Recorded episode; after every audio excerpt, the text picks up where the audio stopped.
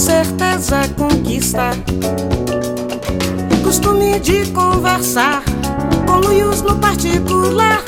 Com chavos de olhares cruzam pelos ares, coitos calorosos consumar. Começar que hoje não tem pauta, mas tem muita conversa. Olá, curiosas de plantão. Meu nome é Cecília Fernandes, fofoqueira de cultura pop e crítica social de polêmicas online. Olá, queridos ouvintes, eu sou a Caísa Reis, inimiga da positividade tóxica e ainda muito calora na prática de dizer não. O episódio dessa semana foi um respiro para a temporada de seis ou mais episódios que tivemos convidados e assuntos cabeçudos. E também, não vou mentir, mas foi um aquecimento para a quarta temporada, onde teremos inovações, mudanças na produção de conteúdo deste podcast. Sem deixar de colocar muitas referências, muita responsabilidade e muita comunicação e cultura pop. Nós conversamos sobre as polêmicas mais recentes na cultura pop, divagamos sobre assuntos como dinheiro, sociedade e educação e um papo mais descontraído. Então vem com a gente procurar essa pauta e um ótimo episódio. Mano, então, a gente tá aí, né, numa onda de seis ou mais episódios com convidados e eu acho que é interessante para os ouvintes, para as pessoas que nos acompanham, colar com nós para um papo mais descontraído. Uma das coisas que eu vi que a galera curtiu muito foi o episódio da colônia de férias do CAC, onde a gente respondeu somente perguntas do CAC. E porque hoje é sábado, meio-dia 17 do dia 23 de 10 de 2021, tá um sol enorme. Semaninha aí matou a todos nós. Finalmente vou conseguir lavar o sandeirão. Não, graças a Deus não vai chover, agora vai. Sua mãe vai até chorar de alegria. Porque a gente tá nesse clima aí, abrimos uma live, tem uma galera juntando com nós aqui hoje. Eu acho que a gente precisa fazer um, um episódio diferente. O desafio, você que é maricondo da Podosfera e eu que sou alguém da Podosfera também, é fazer um episódio sem pauta, né? Tanto que você abriu uma pauta de teimosia e a minha tá num papel, que depois eu posso até postar no Stories, mas quem tá vendo a gente ao vivo tá ligado que eu escrevi a pauta num papelzinho. Então, é isso. É o que a gente vai fazer hoje. Eu quero que você comece, porque coisas não podem faltar, como o CAC, e ele tá na sua responsabilidade. Eu só gostaria de lembrar que chegaram muitas pessoas, né? No, no Cepod, como ouvintes, seguidores, eu queria dizer, né, muito bem-vindos. E um dos, um dos pilares desse podcast é construir conversas melhores, né? E não adianta a gente produzir, produzir, produzir, produzir, produzir conteúdo sem ter esse espaço de, de, de dirigir Oh, de digerir. Yeah! Dicção foi pro saco. De... Um minuto de gravação já. Vai. a gente precisa desse espaço para digerir, né? Certas coisas. E então esse espaço de hoje, esse, esse episódio de hoje é esse espaço. Onde a gente respira um pouco sobre todas as coisas loucas que estão acontecendo por aí. Ah, um beijo pra Aline, pro João e pra Letícia aí que estão ajudando a gente aí nessa nova saga. Isso, hoje eles estão assistindo a gente, mas eu quero fazer um agradecimento especial para o melhor grupo do Telegram, que é o grupo Podcasters do Amor. Um grupo com a galera do Poucas Trancas, o Cepode. E vários outros. O Ribas, da Hangar 18. E tem uma galera entrando todo dia. É um grupo muito massa que a gente começou essa semana. Então, um beijo para vocês. E aí, você vai lançar o CAC, né? Então, mete Lembrando aí, vamos se basear aí que o CAC é o nosso, as nossas certezas afirmativas questionadas unicamente por nossos instintos. Aquelas certezas e aquelas verdades que a gente tira do consciente. e, ajudam a gente a navegar na vida, exatamente. E aí, a minha pergunta para você, Cecília, é, tirei aqui do aplicativo mais incrível do mundo, que é uma galera que luta contra as falácias argumentativas. E a primeira pergunta é: o que, que aconteceria com a população mundial se todo mundo fosse altamente educado? Com bacharelado, mestrado, doutorados aí no que quisesse. O que, que você acha que ia acontecer? Primeiramente, eu gostaria de dizer que eu vou ficar balançando do lado pro outro, porque eu tô na cadeira giratória e eu fico muito animada. Mas a minha resposta dessa pergunta é a seguinte, porque tem dois sentidos para a palavra educado.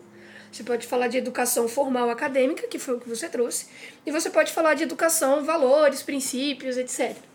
Então, eu vou falar da perspectiva de educação familiar e valores, e você pode falar do que você quiser aí. Mas para mim, eu acho que se as pessoas tivessem valores mais bem estabelecidos, a gente não teria tantos problemas no mundo como questões políticas e questões de sociedade de desigualdade pelo fato de que as pessoas iam ter mais consciência de coletividade e de individualidade. Então elas iam saber o que, que cabe ao indivíduo e o que, que é do coletivo. Tipo assim, elas iam ser mais respeitosas, elas iam ser mais cuidadosas com o meio ambiente, porque elas iam ter uma educação que eu acho que ia trazer essa, essa noção de do que eu faço no individual afeta o coletivo. Porque para mim uma das questões mais básicas da educação familiar é isso, né? Então, eu, eu, eu, penso assim, o que, que você acha? Eu acho que não. Eu, eu acho que isso super se enquadra na questão de do que a gente precisa ser pensar positivo, mas aí é pensar positivo demais. Porque quando você pensa num coletivo, a, a galera só vai pensar o coletivo deles, né? Tem essa dualidade ainda do eu e do outro ainda é muito forte né, no inconsciente da gente ainda. Então, é, me, eu acho que não é falta de valores, né? Eu acho que rola hoje em dia é, valores de uns sendo enfiado goela abaixo na goela de outros. Faz sentido, entendeu? mas, por exemplo, quando eu paro para pensar de pessoas muito bem educadas no nível acadêmico, eu acho que a sociedade ia ser insuportável. Eu acho que Não, e realmente, eu também acho. Eu também acho, eu também acho. Exatamente. Uma pessoa, é, como a gente já conversou aqui nesse podcast, né? Uma pessoa com alto grau é, acadêmico só é uma pessoa que acha mais argumentos para discordar de você. E não somente, acredita... né? Ela vai só dar, tipo, mais carteiradas do que um brasileiro médio, entendeu? Sim, sim. Então, assim, se ela acreditar em absurdos, ela vai usar mais argumentos para continuar acreditando em absurdos né? Então, eu acho que se todo mundo fosse altamente educado, a gente já viveria em três planetas diferentes. Porque eu acho que a galera não ia se suportar, entendeu? E aí entender que não, beleza, a gente precisa dar um jeito de sair daqui. Não, e bate naquele ponto também do tipo assim, será que se a gente fosse altamente inteligente, a gente não ia repetir o processo de colonização de outros planetas e tal? Eu acho que a gente ia viver num loop infinito de erros do passado tentando consertar as coisas, enfim. Cabuloso.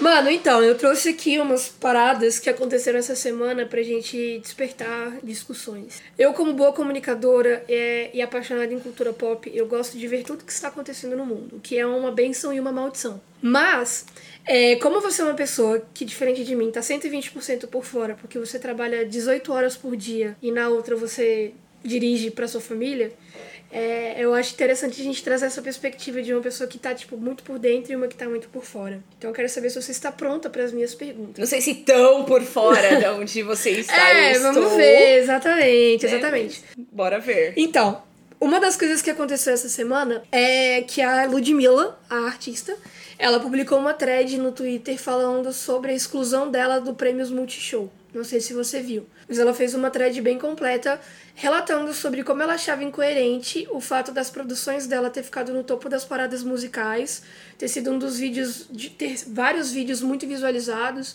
projetos como Ludi Sessions que tem muitas visualizações, e ainda assim ela não fazer parte de uma das principais premiações é, artísticas que a gente tem no Brasil hoje, né? E quem não escutou Lud Sessions ainda, para o que tá fazendo agora e vai escutar ali Ludmilla e Glória Groove depois. Perfeito, exatamente. Pausa aí, vai ouvir, volta, ou escuta depois do episódio.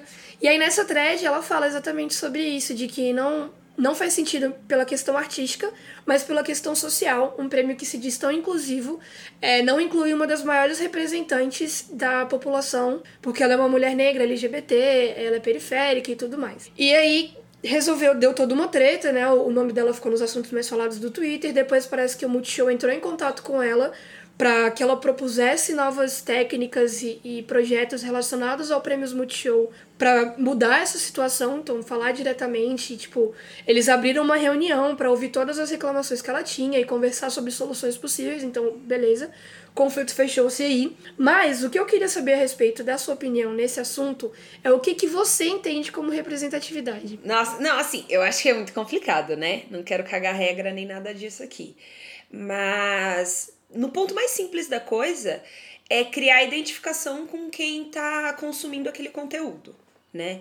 E aí a identificação ela pode vir por vários níveis. A identificação ela pode vir pelo fato da outra pessoa que eu tô me identificando ser uma mulher, ela pode vir pelo fato de ser uma pessoa que tá, sei lá, graduando, pode, pode vir do fato, sei lá, da cor da pele, tem N fatores aí. Mas É, e, e, e a galera costuma confundir, né, o que, que é representatividade e acha que é só um, um fator, né? Vamos colocar só uma pessoa negra ali e vai fazer sentido, né? Vou dar aqui alguns prêmios para ela, porque não é como se ela não tivesse sido indicada. Ela foi indicada, ela só não foi indicada nas categorias que ela deveria. Então, tipo, eu acho que super rolou essa coisa do não, vamos colocar ela, não vamos deixar ela de fora.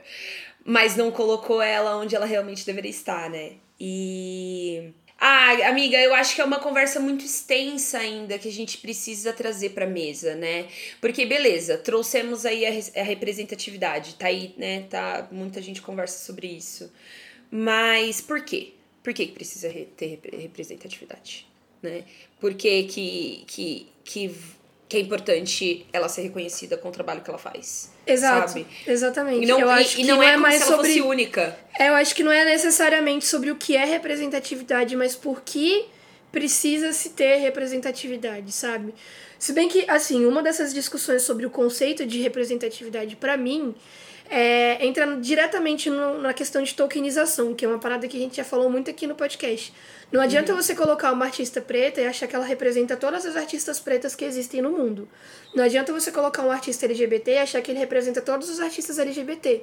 Porque é uma diversidade, uma gama de, de expressões artísticas muito maior do que uma pessoa só. Mas eu acho importante a gente questionar o porquê dessa representatividade. Daí eu vou te deixar falar porque eu quero trazer uma provocação nesse aspecto. Não, é para quem não sabe, o tokenismo, ele é só o mercado descobrindo que diversidade vende. É só o mercado descobrindo que se tem pessoas plurais, pessoas de. Nossa, existem seres humanos altos, baixos, gordos, morenos, claros, pretos, azuis. Nossa, existem tantas pessoas. Tanto é que a galera é, chama muita. Quando, uma empresa começa a diversificar, né? É, tem gente chamando isso de efeito Fenty o que a Rihanna começou a fazer quando ela chegou no mundo empresarial e executivo, né? Tipo, começou a lembrar que existem pessoas de todos os tamanhos, de todas as formas e todas as cores.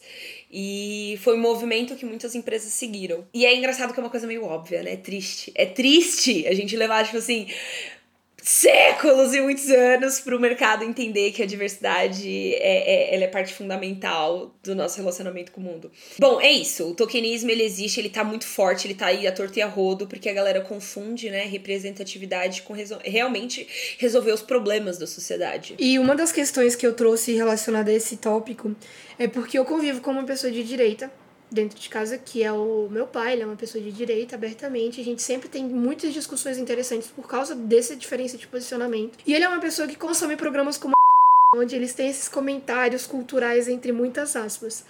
E a gente quase não toma café da manhã junto, eu e meu pai, porque eu acordo tarde e ele acorda muito cedo. Mas esses dias a gente acabou se encontrando nos horários e ele foi perguntar para mim o que eu achava dessa situação. Eu falei o que eu achava e a partir da perspectiva do, de onde ele se informou, dessas fontes que ele consome, ele entendeu que a situação, na verdade, tinha sido ela revoltada porque ela era uma minoria que não estava sendo representada, ou seja, ela estava usando dos recortes étnicos e sociais que ela faz parte para poder tipo protestar pelo fato de estar sendo excluída e meio que fazendo uma panfletagem com essas dificuldades que ela passa e, e as exclusões que ela vive por ser a pessoa que ela é. Como eu sou uma, uma garota, uma menina que acredita muito no poder da conversa, eu conversei muito com ele. A gente ficou quase até a hora do almoço conversando. E ele conseguiu entender que não era esse o caso. Que ela só estava mostrando que não fazia sentido ela ser essa pessoa na indústria e não estar concorrendo numa categoria onde ela deveria estar considerando também e principalmente o trabalho que ela faz. Porque ela colocou a questão do trabalho muito à frente da questão de representatividade, sabe? Então, quando eu parei para pensar nisso, né, do que é representatividade e por que representatividade, para mim, a representatividade é sobre ser visto nas coisas que eu consumo, tipo, assim, se eu fosse resumir essa questão de identificação que você trouxe, para mim é isso. Então, eu vejo que, que a parada sobre a representatividade também é muito sobre despertar discussões como essas. E, ao mesmo tempo, me alerta para o perigo de que, como certas coisas que a gente consome cria um recorte de mundo muito deturpado. Porque eu sei, por exemplo, que se eu e meu pai não tivéssemos conversado sobre isso, às vezes ele ia ficar com essa percepção a longo prazo, porque ele consumiu aquilo como verdade. Então tem essa parada. O que, que você acha? Amiga, você tá pregando pra convertida. Porque é, eu concordo plenamente com você. Porque eu sou uma pessoa que eu fui entender o que era representatividade no momento em que eu senti ela acontecer. Porque você não sabe o que, que, que, é, você não sabe que você sente falta até você ter. E a primeira vez que eu olhei, sei lá, numa televisão ou numa sala de aula e eu falei assim, nossa, poderia ser eu? Eu tinha mais de 22 anos, tá ligado? É, a primeira vez que eu olhei, eu falei assim, nossa, eu poderia ser isso. Eu já tinha mais de 20 e poucos anos. Até então, você fica se perguntando no seu lugar no mundo, né? Porque é isso, a gente aprende nosso lugar no mundo de acordo com o lugar que a gente também tá inserido. Não que eu não soubesse, eu acho que ainda tô tentando descobrir. Mas é, eu acho que a representatividade, ela vem como, como dicas, né? Do que, do que pode ser para muita gente. E, e aí, uma coisa que a Aline trouxe aí pra gente é a questão da representatividade em vários níveis, né? Não adianta nada colocar é, um, uma negra no comercial, um, um, negro no seu seriado de televisão, é, se você não colocou aquelas pessoas também para construir aquele discurso. Não adianta. É real, tem muita, tem muita propaganda com representatividade LGBT que é claramente heteronormativo o discurso que tá rolando ali. É o negócio. É, empresas, negócios, capitalismo, é, é real. É, você, vai, você vai ver os comerciais, tem lá super vamos. Diversidade, uhul! Aí você entra na redação do bagulho, só tem. Amiga, eu acho que o maior exemplo disso, nossa, eu não sei se a gente vai ser processada por esse episódio, mas eu preciso falar. Eu preciso falar. Eu acho que o maior exemplo. Sem citar nomes. O maior exemplo. Ah, aí você me quebrou. Mas tá bom. O maior exemplo disso é um certo partido de esquerda que prega muito essa questão da diversidade. E aí, quando a gente vai ver a composição da, dos cargos majoritários da, do partido, das pessoas mais importantes, né? Quebra um pouco ali, mas isso também é uma discussão que eu tive com o João, eu acho, com o meu irmão, a respeito de um episódio do podcast do Mano Brown com um certo representante de esquerda, onde rola muito uma, uma parada de ideologia, empresas e instituições como um todo se ver como representante máximo. Então eu represento todas as raças, eu represento todas as diversidades, eu sou a voz do povo, e não é bem assim. Daí, nesse discurso, ao mesmo tempo, a gente entra na questão do tolkienismo, né? Que você coloca uma pessoa LGBT e uma pessoa preta e pronto. Eu sou 54% Eu sou da população. Plural. Exatamente. Plural. Exatamente. A gente vê muito isso. A gente vai ver muito isso no mês de novembro, que é o mês da consciência negra. A gente viu muito isso no mês do orgulho LGBT. Então, tretas. Daí eu trouxe uma outra perspectiva. Por um outro lado, porque eu quero saber a sua opinião agora, a respeito da, da dos limites entre crítica e opinião. Nesse semestre na faculdade, eu tô cursando uma disciplina. Meu Deus, só bomba, hein, filha? Nesse é, sábado. Não, é, era pra é... ser um episódio leve. Não, era mas pra ser um é episódio, episódio de leve. Respiro. Só que o Você Pode é pra fazer a galera pensar. Até quando a gente é leve, tem um pouco de reflexão. Por outro lado, teve um certo veículo, porque eu não posso falar nome, vou me resistir. Vai lá, vai lá. Teve um certo veículo importante aí da sua área, que fez um editorial a respeito do Prêmio Multishow, dizendo que a Isa não merecia estar concorrendo a melhor artista, eu acho, a categoria de melhor artista, porque esse ano ela só produziu um clipe, que foi Gueto. Ela só teve uma produção, ela não liberou, tipo, um álbum e não fez uma parada completa, então não faria sentido ela estar nessa posição. E aí eu quero saber o que você pensa sobre isso. Ai, amiga, olha, eu acho que minha. Eu não sou muita base. Eu não sei se eu consumo tanto a Isa, sabe? para dizer que ela deveria ou não deveria estar nessa posição. Eu acho que eu também só escutei uma música dela. Não que eu não consuma ela, não consuma é, o conteúdo dela, mas eu não acho que eu sou fã delirante a ponto de saber tudo que ela lança. Eu não sei. Eu sinceramente não sei não, então, como foi justo, o trabalho. Justo. Eu acho que eu acompanhei muito mais a Ludmilla, porque era impossível não acompanhar, porque realmente a bicha trabalhou. e, e, e eu não vi muito conteúdo daí. Então, então eu vou dar uma contextualização. Parâmetro eu vou dar uma contextualização mais profunda para poder explicar a minha perspe perspectiva sobre esse tema. A Isa lançou Gueto há quatro meses e é um clipe que hoje, neste momento da gravação, tem 15 milhões de visualizações no YouTube. É bastante. É um clipe de quatro minutos que ela produziu com vários artistas, pessoas da periferia, das periferias. É um clipe de quatro minutos com uma videografia impecável. Ela utiliza mais de cinco cenários, ela utiliza mais de seis figurinos diferentes é, onde ela equilibra a questão de cores e tal. Enfim, eu sou fã e a videografia dela é impecável, mas numa perspectiva objetiva e técnica, o clipe ele é, tem quatro minutos com vários cenários. É, agora leve em consideração que ela produziu esse clipe num cenário de pandemia, Uhum. onde não tá tendo show e a divulgação musical ela é muito mais complicada. Ah, ok. Ela só teve um produto que tem essas questões envolvidas. Você acha que cabe uma crítica desse jeito, nessa situação, sendo que parece mais um ataque artista do que é necessariamente uma crítica cultural? Mano, eu acho que a, a galera fica. procura muito mais motivo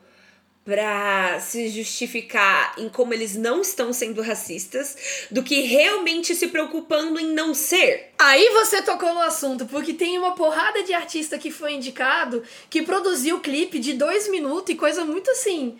Menor. Não querendo diminuir o trabalho desses artistas, mas fazendo um paralelo entre, tipo assim. Por que, que a cobrança pesa pra esse lado e não pesa pro outro? Eu acho um pouco, né? Daí entra essa questão de, tipo assim, o limite da opinião e da crítica. Por quê?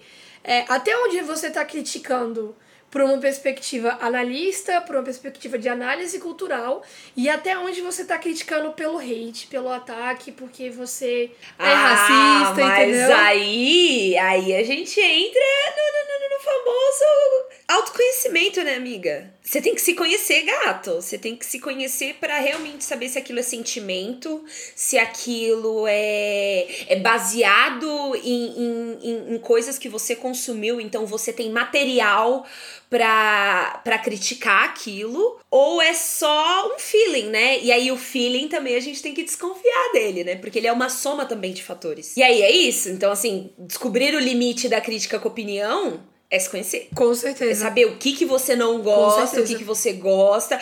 Porque assim, gente, olha, vamos, vamos pegar um exemplo aqui. Não suporto Mariah Carey. Não suporto. Mas eu não posso falar mal de The Emancipation of Mimi. Não posso. Não tem como. A filha da puta deixou um legado muito, muito, muito bem trabalhado.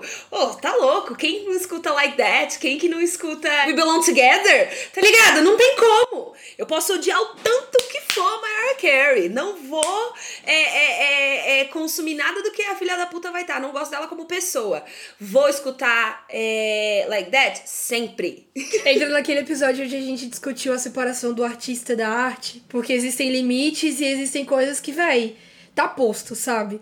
Mas a minha, a minha opinião dessa parada de crítica e ataque é justamente de quais são as referências da pessoa que faz a crítica. Porque existem muitos críticos de cultura hoje que eu não consumo de forma alguma. Porque eu sei que são pessoas que estão partindo de espaços privilegiados, elitistas, completamente brancos e pouco diversos.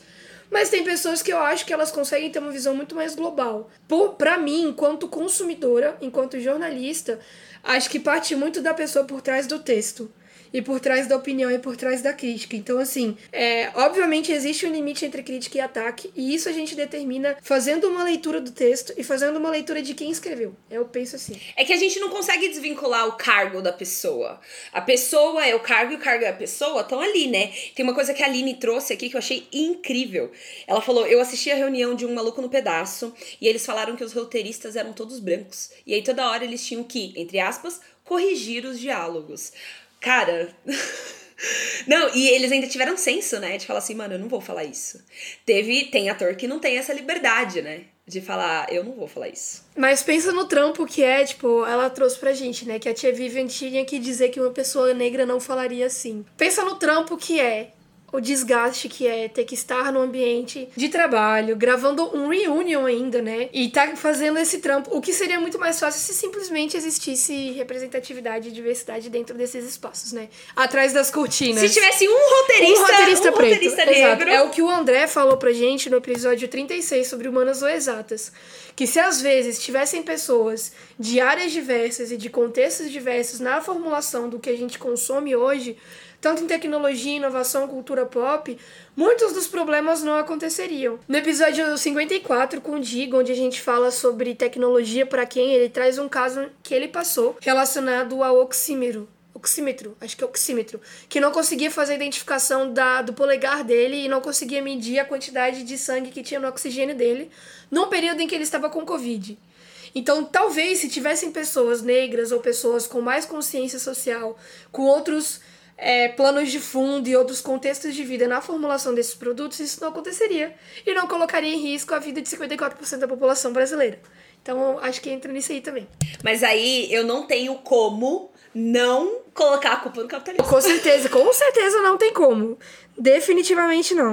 não no, no pensamento neoliberal, não tem como. Eu lembrei aqui da vez que a gente estava preparando a pauta para o episódio com as meninas do Peixe Babel. A Mila mandou uma palestra que um professor. Foi o episódio 44, né? Como fazer robôs mais humanos. Episódio 44 da segunda temporada. Adoro! Pessoa aqui, a referência do, do podcast. Mas enfim, ela mandou uma palestra pra gente de um professor. Ai, eu não lembro o nome da universidade.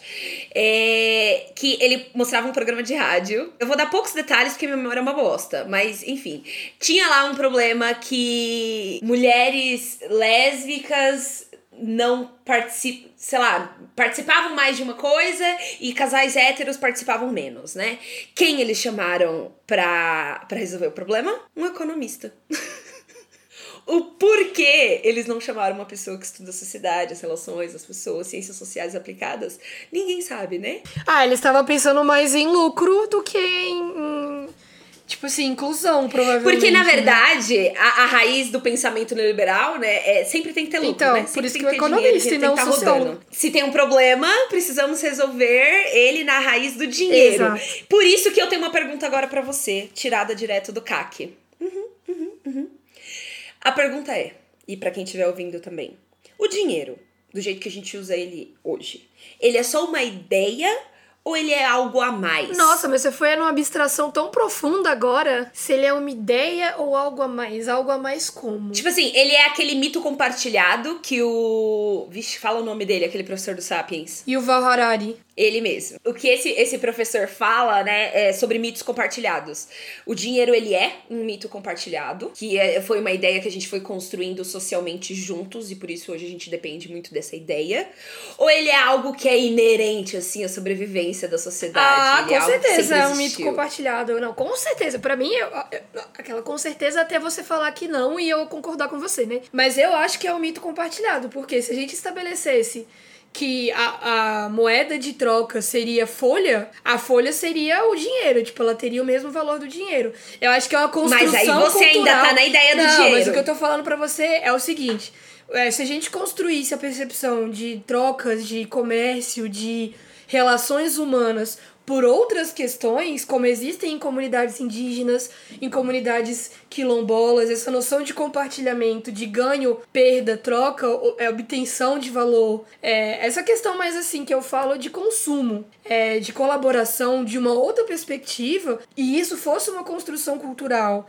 Desde a formação da humanidade como a gente conhece hoje, não seria tanto dramático assim.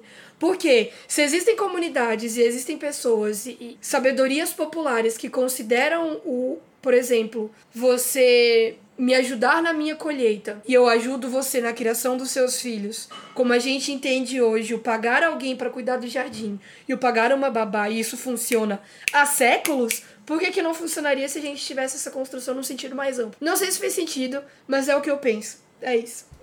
fez total, amiga, fez total. E aí eu queria lembrar, galera, que assim, você pode se torcer de raiva. Mas uma coisa que a galera não pode negar é, é que os países socialistas, em relação a proteger a população, deram de lavada nos países que são neoliberais. A China, se você perguntar, a China protege, protegeu a população deles? Sim, sem sombra de dúvidas. O Brasil protegeu a população dele? Estados Unidos protegeu a e população dele? E aí entra dele? numa discussão muito doida, né? Porque esses dias eu tava escrevendo um artigo, porque eu escrevo sobre coisas aleatórias e sobre curiosidades, então eu tenho conhecimento amplo de coisas que não são tão úteis assim. Mas eu tava escrevendo sobre. Como eu diria, como eu diria Lily Allen, você é uma arma de consumo massivo. É, exato. Eu tava escrevendo sobre o sistema de escambo, né? Já que a gente tá falando disso. E uma das maiores críticas ao sistema de escambo antigamente e hoje em dia, na perspectiva do ensino da história pela visão eurocêntrica, é que o, o sistema de escambo era falho porque você não tinha uma unidade de valor para todas as coisas. Ou seja, é, algumas pessoas trocavam, tipo, 20 ovos por uma muda de alface e outras pessoas trocavam, tipo, 20 ovos por, sei lá, um quilo de carne. Então você não tinha uma unidade do quanto valia 20 ovos. e do que que um quilo de carne conseguiria, entendeu? Mas essa perspectiva de que as coisas precisam ter um valor igualitário, ela surge numa questão do tipo, não, igualando pela base, a gente consegue não causar injustiças, mas ao mesmo tempo você está causando injustiças, porque aquele valor da base, ele não é acessível para todo mundo. E aí, Nem o que alcança acontece... todas as necessidades Exato. e dores, né? E aí o que acontece em comunidades tradicionais e pessoas que vivem um sistema econômico diferente é que o, eles igualam pela base o que você tem disponível.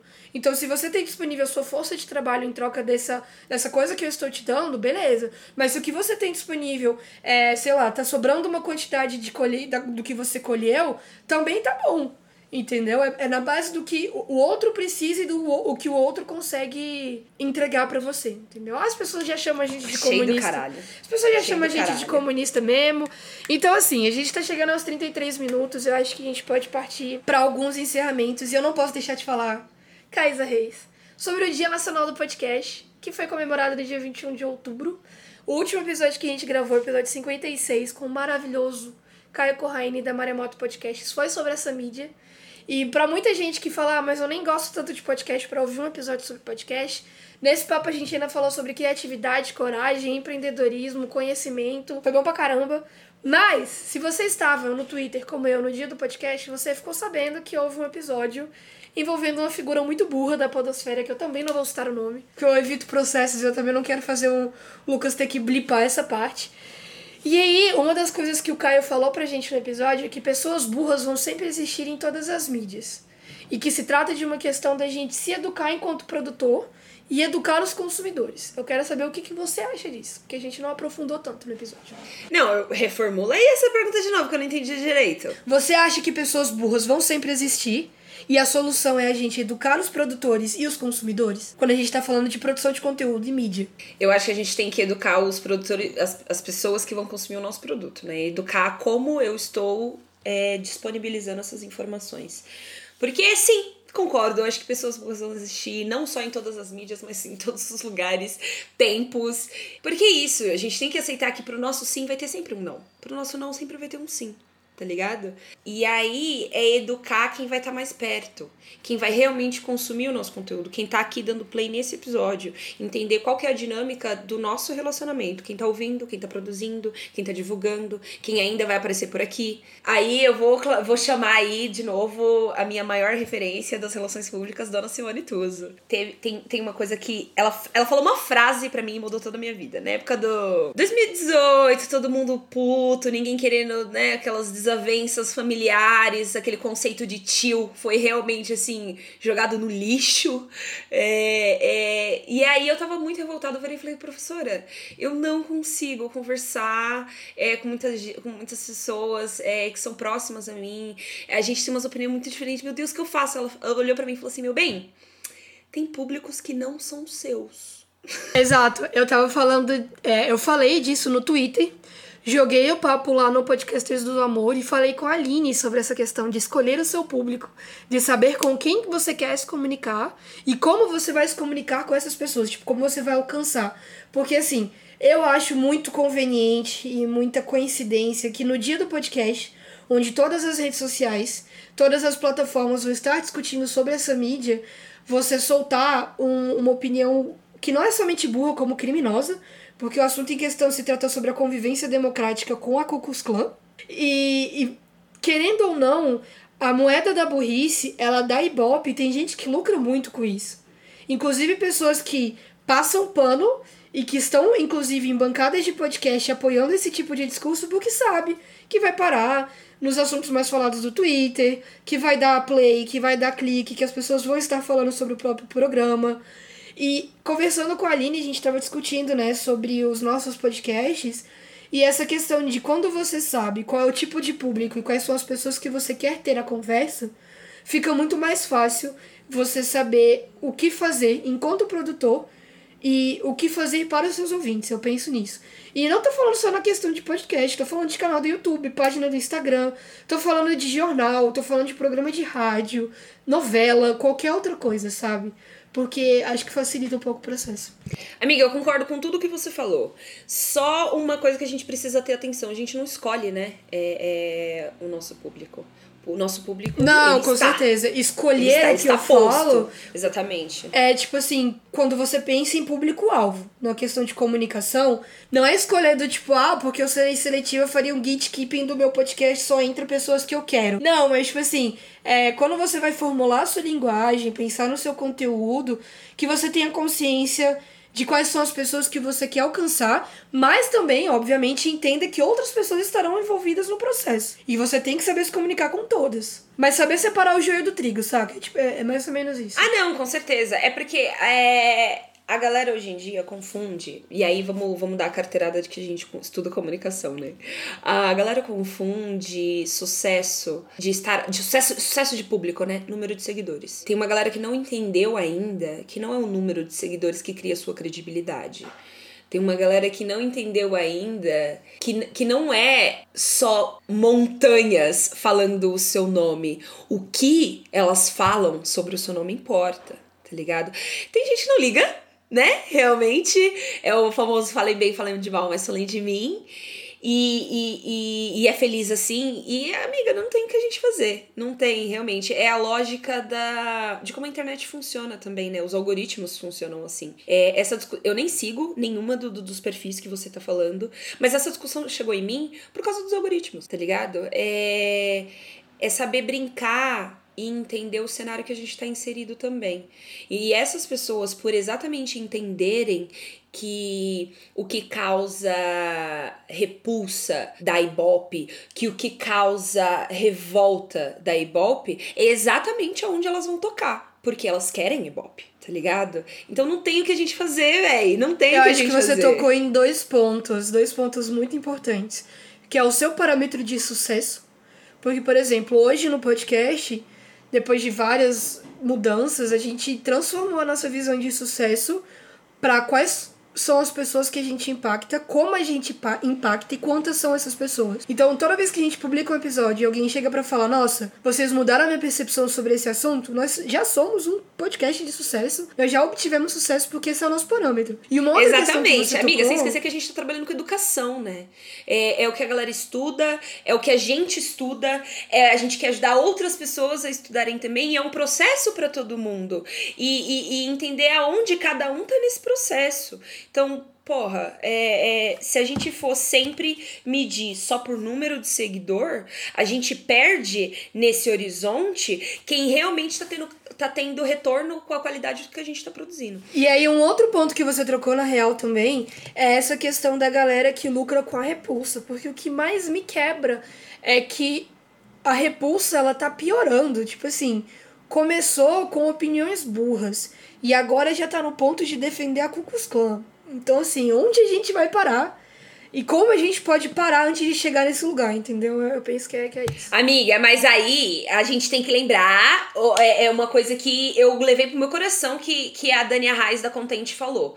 É saber criar algumas resistências a esses impulsos que, que existem. A gente sabe que existe, a gente só não tá sabendo, porque ninguém tá. É uma coisa muito nova, né? As relações digitais que a gente tá tendo hoje em dia. É como a gente vai criar essas resistências, como a gente vai criar esses nãos, né? E aí vem uma coisa muito pessoal pra mim pra você, que é onde a gente vai colocar esses nãos Pra poder conseguir crescer onde a gente quer crescer.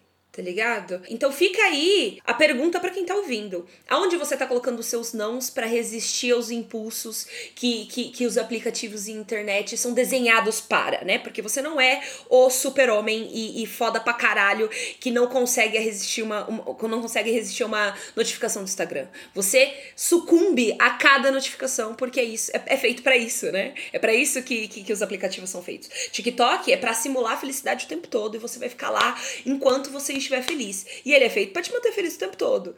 Então, onde você vai desenhar uma linha e vai falar, peraí, esse aqui é o limite. Esse aqui é o limite, que eu preciso ser eu, eu preciso respirar, tá ligado? Fica aí a reflexão pra quem está ouvindo. Onde estão os seus nãos? Eu acho, pra mim, a gente já podia. A gente podia encerrar aqui e ir pra indicação. Você tem alguma pergunta a mais ou a gente já pode se Não, encaminhar? eu, na verdade, eu tô interessada em saber o não de quem tá ouvindo, né? Quais são os nãos ultimamente que a gente tem dito. É verdade. A Ca- A Caís, ela tá muito numa época e numa era de falar nãos. E eu acho que como amiga e como sócia foi uma das ferramentas de maior empoderamento dessa jovem que vos fala. Então, assim, o nosso CTA, nossa pergunta para os ouvintes, que também estará nas nossas redes sociais, nossas DMs estão abertas. Estamos no Twitter e no Instagram como arroba oficial você pode para te ouvir. Se você tiver uma lista muito grande de nãos que não cabe no tweet, manda aquele e-mail, aquela carta, coração aberto em contato gmail.com. E é isso, a gente quer saber quais são os nãos que vocês têm imposto, quais são os limites que vocês têm criado e como é que vocês convivem com isso. Mas, se você quiser ajudar a gente a construir conversas melhores, a confabular sobre as, os futuros possíveis, vai lá no apoia.se barra e doa aquela, aquele valor simbólico, esporádico ou mensal para ajudar o nosso podcast a chegar a outras alturas e ajudar muitas pessoas a processar muitas informações. Caís, o que, que você pode me indicar? Amiga, eu vou eu, eu quero indicar coisas que vêm do coração, né? Boa, boa. E aí eu vou indicar é, o CD Numanice da Ludmilla. Especialmente. Perfeito! Quem é Numanice? Numanice. E especialmente a música Um Pôr do Sol na Praia. Que eu acho que Hoje, se a gente tá falando de respiro, se a gente tá falando de processar coisas, acho que todo mundo merece um pôr do sol na praia, então fica aí o meu minha indicação da semana. E você, Cecília? Nossa, senhoras e senhores, que isso, esse episódio hoje deixa inspirada, gata. Eu vou na contramão. Eu sei que esse episódio eu respiro, mas eu quero indicar uma série que vai manter o seu fôlego preso na garganta. Você vai desmaiar, acordar e continuar vendo, que é o drama My Name da Netflix, a aposta da Netflix depois de Squid Game em Round 6. Um dorama muito bom. Sério, eu sou a dorameira desse podcast, eu defendo com unhas e dentes, é uma parada que eu gosto muito. E essa foi uma série que, inclusive, eu vi com o meu papai, beijo papai. É maravilhosa, é uma série de ação e de vingança, conta a história da filha de um mafioso que acompanha pessoalmente a morte do pai. E aí ela parte numa missão de vingança de encontrar quem matou o pai dela. Para isso, ela finge uma identidade nova de policial e se envolve numa trama enorme, porque ela começa a ser parte da, da máfia que o pai dela fazia parte antes. Então, muitas tretas, reviravoltas em todos os episódios. São oito episódios de 50 minutos na Netflix, então vai assistir agora e comentar comigo nas redes sociais. Os doramas, eles são a síntese é, da minha aceitação de que a gente não é dono do mundo e eu tô velha demais para certas coisas. O Ribas falou exatamente isso lá no grupo do podcast do Amor. Do Amor, ele falou exatamente isso. Eu tô muito velha pra gostar Você de coisa tem que aceitar, nova. cara. Então é, é sobre isso. Você tem que aceitar. eu, sou, eu sou a novinha do podcast, então tá perdoada. Eu queria agradecer a Aline ao João e a Letícia que estiveram aí né, nessa gravação, nesse test drive de futuras lives que estaremos promovendo desse podcast. Muito obrigada, gente. E se você quiser ter acesso a todas as lives de gravação que nós teremos nesse podcast, vai lá onde a Caísa falou, apoia.se barra e no valorzinho de 5 reais ou mais, que já é tipo assim o preço de um cafezinho nessa inflação, nesse governo do Paulo Guedes. Você consegue apoiar o nosso podcast e estar mais próximo durante as gravações, com comentários diretos, respondendo o CAC na hora que a gente faz e ouvindo coisas que provavelmente não vão entrar no corte. É isso? É isso. Até semana que vem. Até semana que vem. Publicidade. Sei. see